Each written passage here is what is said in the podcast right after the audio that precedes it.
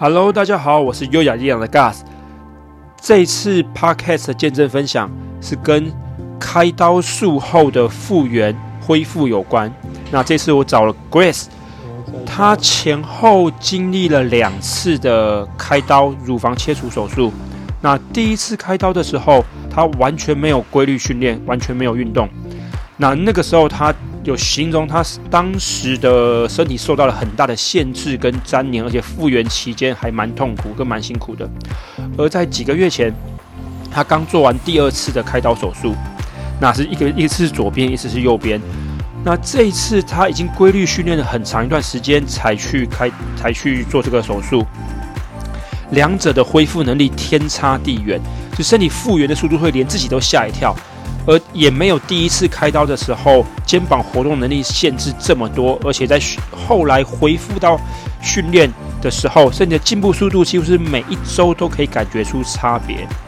所以他也提到说，透过这次，呃，透过训练认识自己，也跟对自己更了解。因为过往他会觉得自己全身上下都是病痛，而且还得癌症。哪有什么资格出来分享训练多好多健康什么的？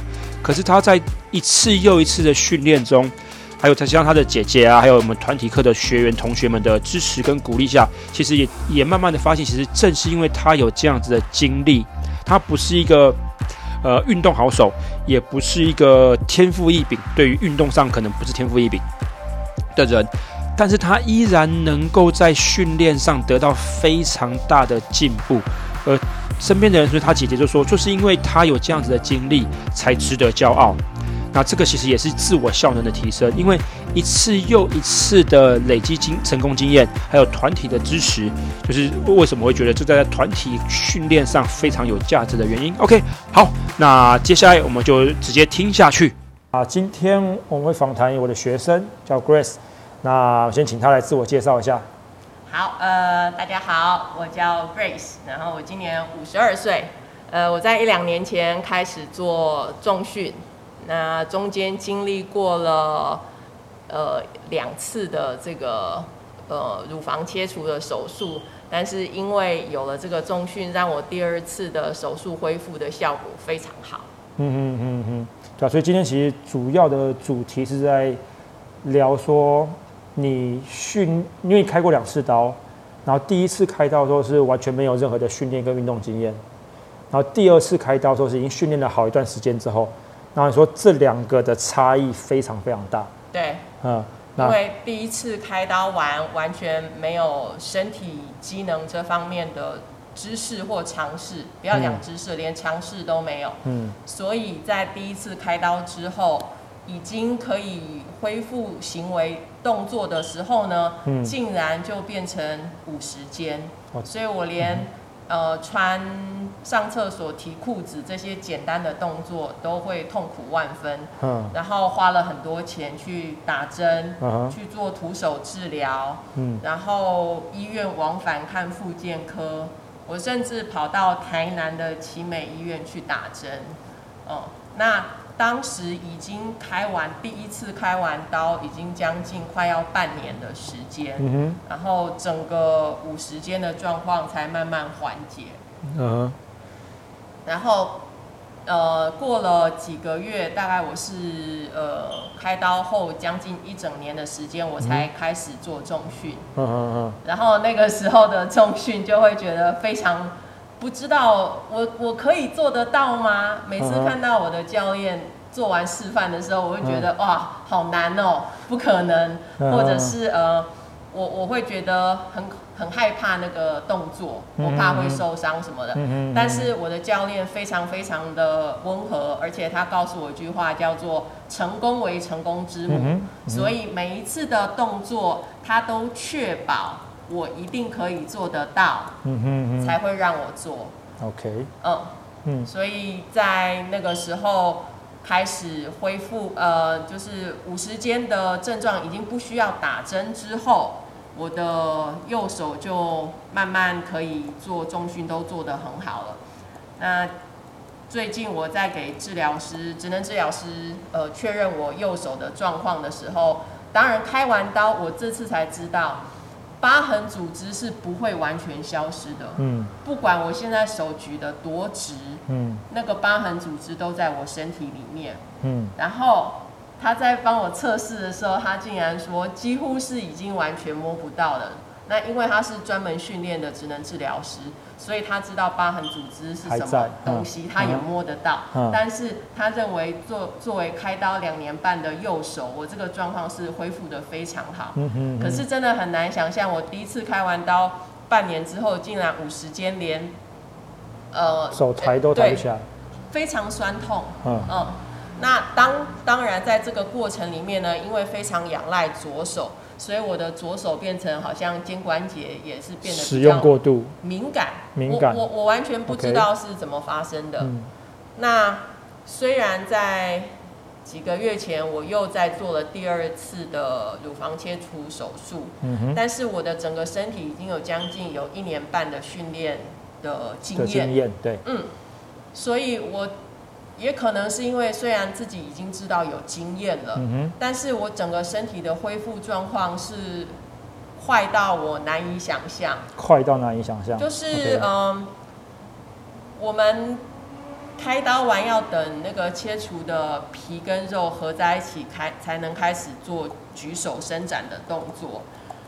最最重要就是有一个引流管会插在身体里面，引流管那个会累积我们身体的组织液跟血水。嗯，我第一次开刀的时候，我的引流管每天都有将近二三十 CC。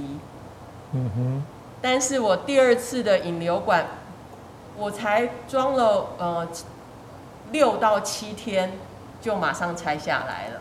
就表示我的整个肌肉的愈合度，我的皮跟我的肉长的速度、生长的速度，是比我第一次快很多。第一次引流管留了多久才拆下来？将近十四天，将近两个礼拜。两个礼拜。将近两个礼拜。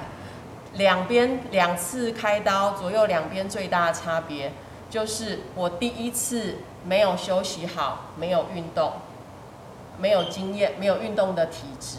嗯哼，然后我只休息七天，我就去上班。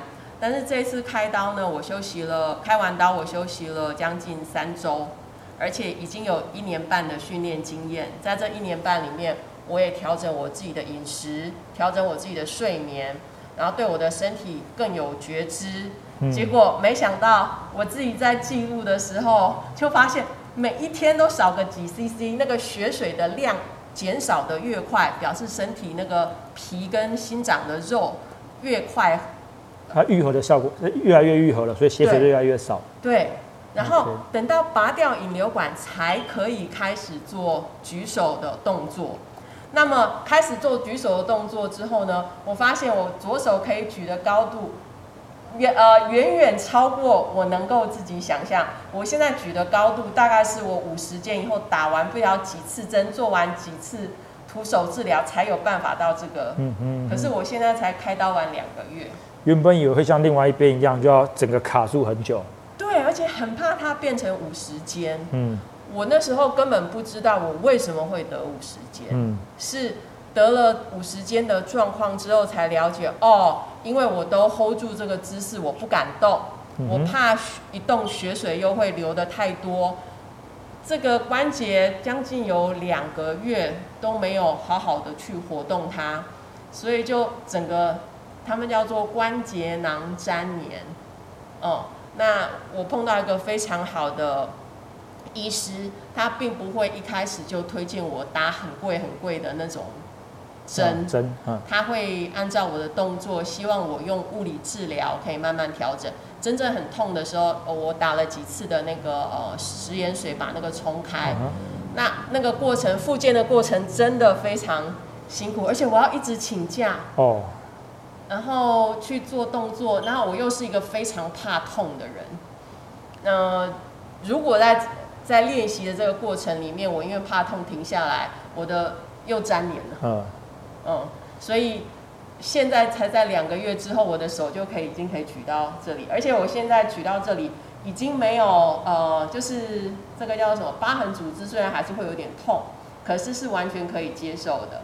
嗯，而且我现在才开始恢复我恢复训练才两周而已嘛。对，差不多。才两周多了，两周。我每一周做两次训练，嗯，呃，礼拜一天跟礼拜四，嗯，所以一周两次这样子，我也完全不会觉得累，嗯，就是会有教练说的那个疲劳跟恢复期，但是因为我是四跟日这样间隔，对我的身体现在来说非常非常适合。那你自己觉得体力的恢复啊，跟身体的进展，你觉得？训练有让你恢复的更好吗？还是差不多？哦，呃，身体训练让我这个开刀的恢复，刚刚就讲了，这个整个手就是完全无法想象的快跟好。嗯。而我觉得训练对我最大的帮助是身体的觉知。嗯哼。因为我从小就算是一个力气大的人。但是我在训练之后，我才知道，原来我以前都是硬撑着用身体的代偿，所以我其实有小时候我打工的时候搬要搬那个铁的桌椅，所以其实我的腰椎这个是叫什么？脊椎最后一节靠近臀部那里，尾椎，哦，其实是很容易酸痛的。再加上我本来小时候就是属于那种屁股比较翘的人，所以我走路会有一点点不好意思，我会想要就是缩起我的身体。因此，我其实是呃坐坐久了，我的腰椎就是颈椎啦，哎是腰椎嘛，嗯，最后一节尾椎这里就很容易酸痛。可是没想到来做这种大重量训练，整个压下去，我后来了解，肌力训练是要压大重量的时候。我反而很久没有感觉到我的尾椎不舒服了，这是第一个差别，就是尾椎很轻松，不不会不舒服。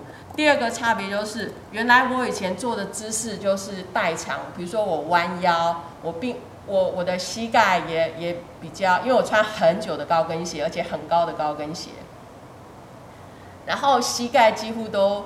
蹲下去站不起来，我手一定要扶着地板或扶着某个高的物品，我才有办法从地板站起来。可是现在因为训练之后，我知道怎么样用我大腿的力气，怎么样用膝盖扭扭紧的力气，让我真的，因为我有养三只猫，然后蹲着清猫砂再站起来，那真的是很难想象说哇，蹲下去可以爬起来，然后手是不用扶东西的。那个对于身体的觉察，就是看到它有改变，那是非常明显的。我记得你有说过，说你以前在坐车或坐自行车的时候，会进去车子之后要出开门出来，会觉得那个高度会让你站不起来。啊，那就是跟蹲下去的感觉是很像的。因为当计程车的椅子如果是比较低的话，就是我们讲的核心没有力气嘛，对不对？那可是我力气很大啊。只是我核心没有力气，我觉得我手的力量很大，但是每次坐到那个低的椅子要再爬起来的时候，我就会有一点点像那个老先生或老太太，两只脚要出来，然后两只手撑着门把，然后才能站得起来。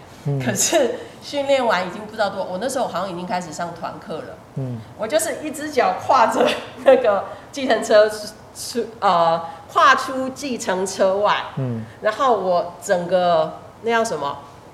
呃，大腿就是膝盖往外扭，然后腰是直的，整个人就这样慢慢站起来了。就是一个向上蹲的概念。啊，就我那一天是非常非常的惊喜的发现，然后而且中间那个过程都没有感觉不舒服。我说在那个起来的那那几秒钟，那当然我除那个时候我才一个礼拜才练一次而已。我发现那个状况之后，可是当我现在一个礼拜练两次，我觉得我的膝盖又更轻松了。然后当然很多时候我还是会觉得，哎，某些角度会有点吃力。嗯。可是这就是我讲的身体觉知，我有觉知到了。呃，我不会太勉强自己做什么样的动作，然后手就会马上，我会马上停下那个动作，就不会。像以前那样硬撑，想要把这个事情赶快做完就好。嗯，我觉得那个对身体的觉知是很敏、比较敏锐的，也比较能够保护到自己。嗯，因为因为实际上你听到你前面到后面，其实对于自己在运动上，或者是自己在生活上，会觉得我比较认识我自己的身体。对，或者我或者说。我觉得我可以做到某些事情。那过往因为现在听有讲过说，你过往会对于自己的动作或要做这件事情，或是觉得会有很多的不确定，或者是不知道自己可不可以做到，或者是一些日常生活中要提重物或者要移动，都会觉得说哦，又又是这个东西，又又要做这个事情。那现在会有不一样的？哦，很大的差别。我就想讲猫养猫这个清猫砂，嗯，然后蹲下去起来这件事情，就是呃，我。我虽然还是一样都坐在小椅子上清猫砂，我不是弯腰或蹲着跪着，但是我是完全有觉知的，呃，在做低板凳这件事情。以前我坐低板凳要起来的时候，可能还是要扶东西，但是我现在完全可以膝盖扭紧，就这样慢慢的站起来。啊，这样子可能会出镜。所以那个对身体的觉知跟对身体的运用是很好的。但是你刚刚讲到另外一个重点，是我想要表达，就是那种对自己的成就感。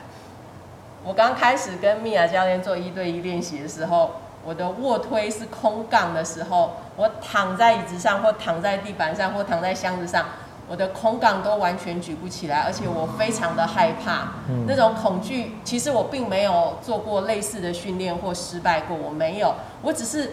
当他叫我一二三用力的时候，我发现竟然动都动不了，我整个手臂是没有力气的。所以在这三十六堂的一对一过程里面，我竟然从慢慢的不敢卧推，到现在团课今天卧推的直立负重有到八十公斤。嗯，而且我重点是我才开完刀两个月。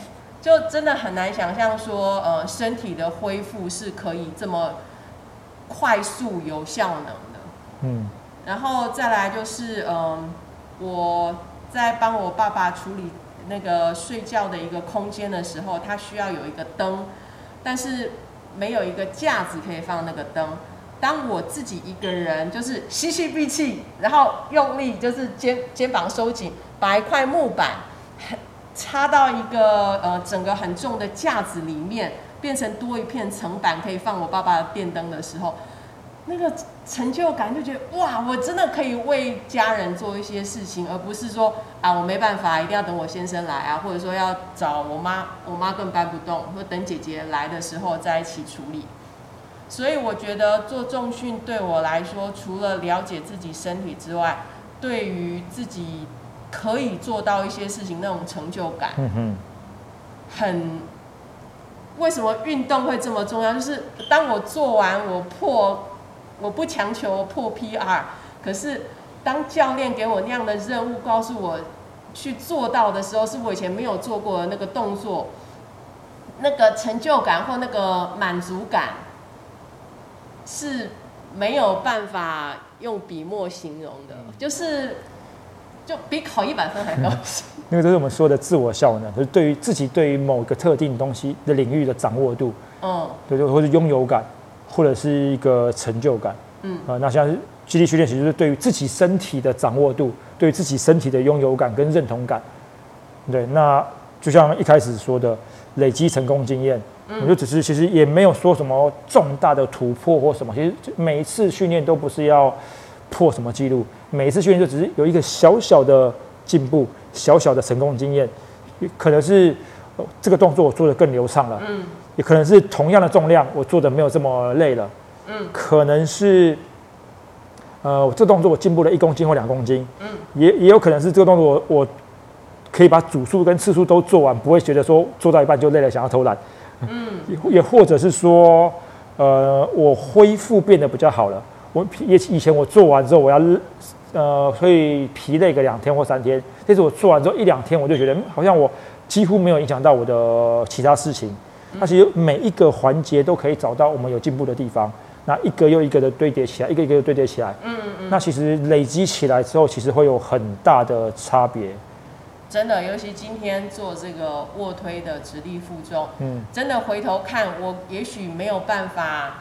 呃，想象呃，回想到说我在哪一个阶段卧推有进步多少，有进步多少。可是当今天很清楚看到自己的这样进步，会很很很高兴说哇，其实已经每天进步一小呃，每天进步一点点。嗯，长时间下来就是进步很多。嗯，然后你刚刚还有讲到说恢复的时间，这个我也好有感受哦。以前因为我只有一个礼拜练习一次嘛，不管是团课或者是个别课，一个礼拜只有一次，所以我几乎都是整个礼拜都很酸痛，然后到了快要上课的前一两天才觉得身体精神稍微好一点点。但是现在我大概。就像您刚刚讲的，大概两三天就可以恢复我自己的这个呃平常的样子，然后再去面对下一次的呃重量训练。然后我觉得那种呃可以掌握，然后那种对于自己相信自己可以做得到，这是一个很大的呃帮助。然后你刚刚还有讲到一点，我觉得也是很重要的，就是。对自己的身体的觉知，就是我我是一个很勉强自己的人。嗯，那我如果今天觉得可以的话，我都很想要尽可能的做越重越好，或次数越多越好。但是在这上团课的这一段时间，我我看到你给我们的引导就是。只要有累积到，只要有做到基本的组数跟次数，其实对身体的量就够了。千万不要做勉强自己的动作。可是我以前是觉得没有勉强到自己，就是没有做到。嗯，我对于什么事情都要求百分百，甚至要超过百分百的，我的这种个性来讲，今天在训练课程，我觉得学到的并不是。只有激励体能，而是对自己的看法。我觉得这个很难的。我都已经五十二岁了，然后这样的个性可以因为一个运动而得到觉察自己有这样的个性。嗯，就是每次都要要求自己做到满出来。对，像是何老师、何丽亚老师，他有说，不要高估一天所能够做达到的事情，也不要呃轻忽一年所能累积的成就。就是。我们在每一次、每一天或者每一次的训练，其实不要太强求那一次我要做到什么样的结果，把它推到底或是做到满。那实际上更重要的是一次又一次的累积，因为其实身体结结构性的改变需要时间，我们自己对自己的的感受也会需要时间。那它不不不论是心理的、生理的结还是结构上的，它都需要慢慢慢慢慢慢的去堆叠出来，一次给它推到底。那也有可能就会就就掉就掉下来了。嗯，说白一点，刚开始米娅教练在带我做组间训练的时候，我心里就觉得哦，好浪费钱哦，为什么也要坐在这边休息？根本不懂组间休息的重要性。然后呢，到了慢慢慢慢团课，因为团课是更多人一起上嘛，所以刚开始我心里也是哇，我为什么要等这么多 round 才能换到我？所以那种价值观吧，嗯，或者说对事情的意义，就是每一个动作的意义，后来才慢慢的理解，那个组间休息是我的肌肉需要，我的身体需要，嗯，他在下一次动作的时候才能再完全充饱电，再站起来。对，其实讲到休息，其实不只是你，其实很多人在休息这件事情上都会轻忽，就觉得说，嗯。呃，不论是训练的当下的休息，还是训练后的休息，都觉得说，只要我起得来，我就可以做点什么；我只要我能够动，我就就可以去做点什么，而不会是觉得说我需要刻意安排一个时间，他就是要该让休息休息的时候。嗯。比如做完一个，我们当我们要做 Easy Max 的时候，嗯嗯，就是那个时间就是要休息的。我觉得我可以的，我马上想要做，那那就有可能就原本可以做到就做不到了，或原本。可以很顺利完成的，变得很勉强才能够完成。嗯，对。那我觉得休息这件事情，除了训练当下之外，训练结束之后的休息，其实也是一个很重要。就训练结束说，我该休息就休息。比如说，我觉得想要再练一下，我就想要再做点什么，我就我我去去去去多练点什么，弄个什么东西。对，就是想要去再把生再把生活跟工作还是身体的皮的事情给它塞得更满。嗯嗯。那我觉得那也是一种呃调整。就变成说，当我很重视、我了解这个事情之后，我会更知道说我的身体它需要什么。嗯，那它怎么样情况下它可以多一点，什么情况下它要少一点点？那在一次又一次的训练恢呃训练疲劳恢复跟向上适应的那个过程中，会越来越能够了解，知道自己在身体上的心理上的，还有感受上的那东西，它都有一个，其实都有一个一个周期。嗯，我觉得其实慢慢慢慢去了解这些东西，其实可能会对于生活其他面向也有影响，也可能不会。他他对我来讲有。对对，那有些人没有，有些人有，或有些人很明显，有些人没这么明显。那至少在在训练的这个范畴里面，至少对于自己身体的了解是一定会增加的。嗯，但能不能够迁移到其他生活面向，就可能有可能没那么明显，那个都看人。嗯，但我们会希望都有。我觉得上呃你的课还有一个最大的收获就是。呃，我们以前学任何的运动的时候，都没有老师在解释这个运动的原理。嗯。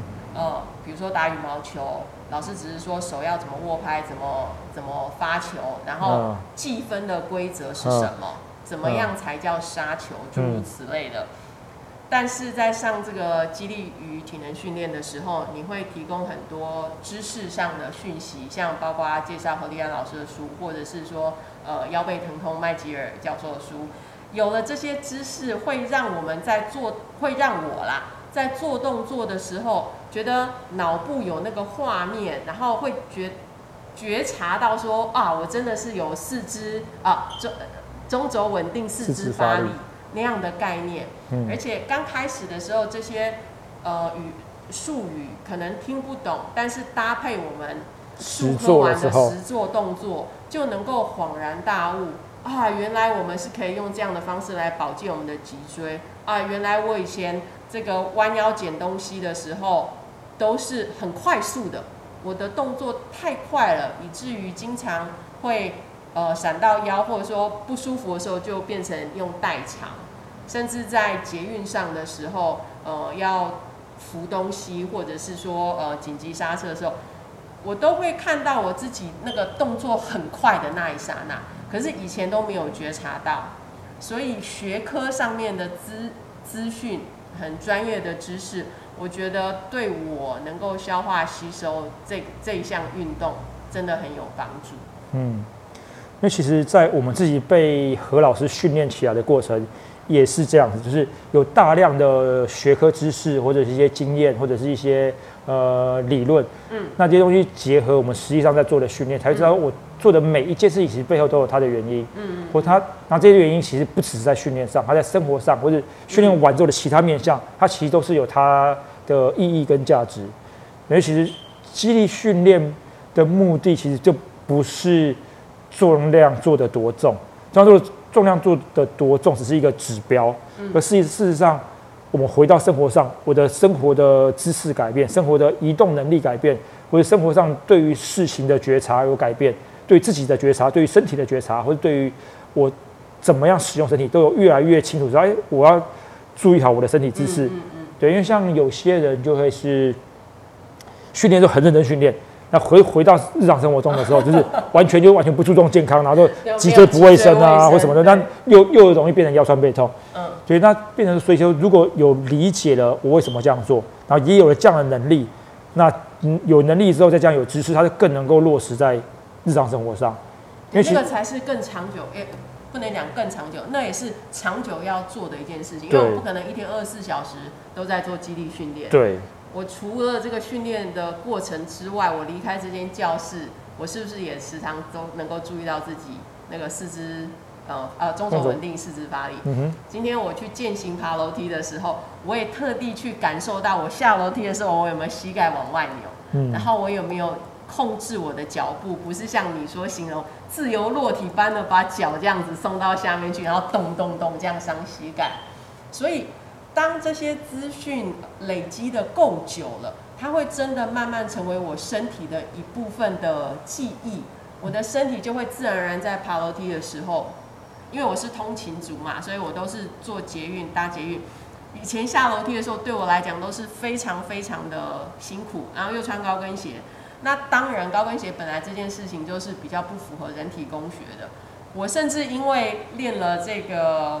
呃，基地训练之后，我的穿着有个认识我的朋友说，你这几年都比较朴素，因为身体健康真的是才重要。那个穿高跟鞋的样子好看，可是走楼梯的时候，我真的是几乎没有办法忍受，就要像那个电影上面演的老奶奶，有没有两只手扶着，然后倒后后退走才有办法。那我在平常现在走路下楼梯的时候，那个感觉都会越来越轻松。我记得今年我开始来上课的时候，我还有提问过说，爬楼梯到底怎么样才能够呃不会觉得很喘？你有强调这是动作效能嘛？经济动作经动作经济性。动作经济性，而且也有讲到动作控制，因为我们下楼梯的时候不习惯扭我们的膝盖，然后就让自由落体，这样。以为穿了那个避震的鞋子 就会呃怎么样帮助我们吸收那些呃压力在身体上的压力，结果发现都是动作控制。嗯，所以我觉得这个上。这个肌力训练最很大的一个价值是我知道这个动作背后的原因是什么，然后一直不断的吸收这样的资讯，然后它就变成我们生活的一部分的习惯，才不会说离开教室之后没有背那么多的重量就不知道要怎么样中轴稳定。嗯，我现在坐的办公室的时候，我都会尽量把椅子往前，然后就是有意识的把背挺直。对。其实这个也也有另外牵扯到另外一个，就是大家都知道要维持好的姿势，才不会有腰酸背痛。这件事情大家都知道，每一个人都知道。可是很多人没办法做到的很大一个原因，是因为他的基础的能力不够，基础的力量不够。可有些人他可能在你完全没有开始训练之前，可能连抬头挺胸、压胸夹背，可能十秒钟就觉得哦好酸啊，就想放下来了。嗯，那如果连如果连什么都没有做，维持十秒都觉得累。那不可能在日常生活中去去很自然不用思考的去维持这个姿势，嗯，因为如果连维持姿势的肌群都不够强壮，那就觉得维持姿势就跟我们在做负重行走一样累的话，那当然就不可能在日常生活中去很自然不用思考的就去完成它，它不需要简单到完全不用思考，就完全不会有用力的感觉，然后它就已经自然而然可以那么中轴。对，因为对他来说，那个维持姿势的肌群是很轻松的，就可以维持。才有办法真的做到，否则大多数人之所以做不到，其实还是回归到他的基础力量，可能连维持姿势都会觉得累，那就无法在日常生活中去落实很多事情。嗯，不要弯腰驼背捡东西啦，不要什么，就是觉得连蹲下去都觉得膝盖会酸或者大腿会酸，他就当然是用弯腰的，他就会牵扯到其他地方，所以很多动作其实都是这样子。那个时候我在喂猫的时候，我甚至都直接先跪着，用高跪姿，然后再。再直接坐在地板上，然后起来的时候都要，呃，就是那个形容很难形容，就是屁股抬高高，然后手扶着地板上，用力一推才有办法站起来。那事实上这样的动作，其实我的手腕也经常受力。我还记得我第一次来这边做爬行练习的时候，米娅教我趴在地板上，我的手这个叫什么手腕啊，都没有办法这样垂直用力，撑不住我身体的力量。然后到疫情，我们不是有停一段时间吗？然后我们我有上过你几次线上课嘛？然后做扶墙挺身，我那时候几乎也都做不起来耶。然后慢慢慢慢慢慢到现在，真的是要讲轻而易举吗？可以说轻而易举，就是很难想象说，嗯，真自己的身体可以有这样的改变。啊，其实身体变强壮是一个。本身就是一个非常非常大的价值啊！因为很多人会说，那那练那么壮要干嘛？其实练的壮本身就已经是一个非常有价值的东西，就好像问的说那么有钱干嘛一样。就是一个 其实当拥有过强壮之后，就知道说那个本身的价值其实是就很很难去取代的。嗯嗯，非常非常感恩。对啊，真的。那所以其实回归到其实力量跟强壮这件事情，其实我自己会觉得，我把粉钻叫做优雅力量，也是因为。其实要能够活得很优雅，行动的很优雅，背后是要靠有足够的力量才能够维持住，嗯，然后就可以让生，因为有了力量之后，我们的生活上、跟行为上、跟动作上都可以变得更优雅，嗯，对啊。然后我也可以把这样子的观念带给我的爸爸妈妈，像我爸爸妈妈一个七十几，一个九十几，嗯，所以他们在生活里面，我们也慢慢带入这些嗯激励。训练的概念给他，所以他们也现在才慢慢接受哦，有一个可以接受职能治疗师到他家，到他家里带他做动作。因为我跟姐姐身体力行，让他们看到说我们现在自己的动作原来做不到的，现在蹲下来都起起得来，以前是蹲下去都要扶东西才起得来，或者是根本不敢蹲，要做我刚刚讲的高跪姿，然后这样子才坐下去。那他看到我们的进步，他也知道我们希望他也能够有健康的身体，然后至少把这个呃能够有行动力的状况，九十几岁的爸爸能够继续保持下去。所以，因为我们自己有这么做了，才更有力量把这样的观念带给爸爸妈妈。对啊，其实我自己也是带我爸妈训练，所以我觉得都是自己先有很明显的不同。然后才比较能够影响到周遭的人，对，这也是我们一直以来想要做的事情。对，对，虽然我们很难去做到很多很大的改革或什么，可是至少现在能够确定的事情是，就是让身边的人一个又一个人的父母变得健康跟强壮。对，那因为我会说说，嗯，当每多一个强壮的老人家，其实就改变了一个家庭。一个家，啊，真的，嗯，啊，总有一天我们也会变成老人家。那我们是强壮的话，那我们的家庭就会不一样。对对，嗯，对，当我需要被照顾，需要被很被需要被照顾，或者需要很多的资源来让我呃生活的时候，其实对于自己跟对于家人，或对很多人都是个负担。对，所以我想，所以我觉得我自己的父母可能也不希望他们成为子，哦，子子女的负担。我妈妈也常常这样讲。对，嗯，可可就是因为这样，反而会更勉强自己去做，去怎么样？可能那些可能又变得更。更更疲劳，或者更劳累，或什么的，要找到他适合的方法。对，所以我相信要有教练的指导跟引导，才是最正确的方法。对啊，因为如果只是呃一知半解，然后就很容易受伤。对啊，所以期望其实，反正一步，其实对我现在来说，就是一步又一步的去一个又一个人的让他们变强壮，然后希望有一天台湾也成为一个。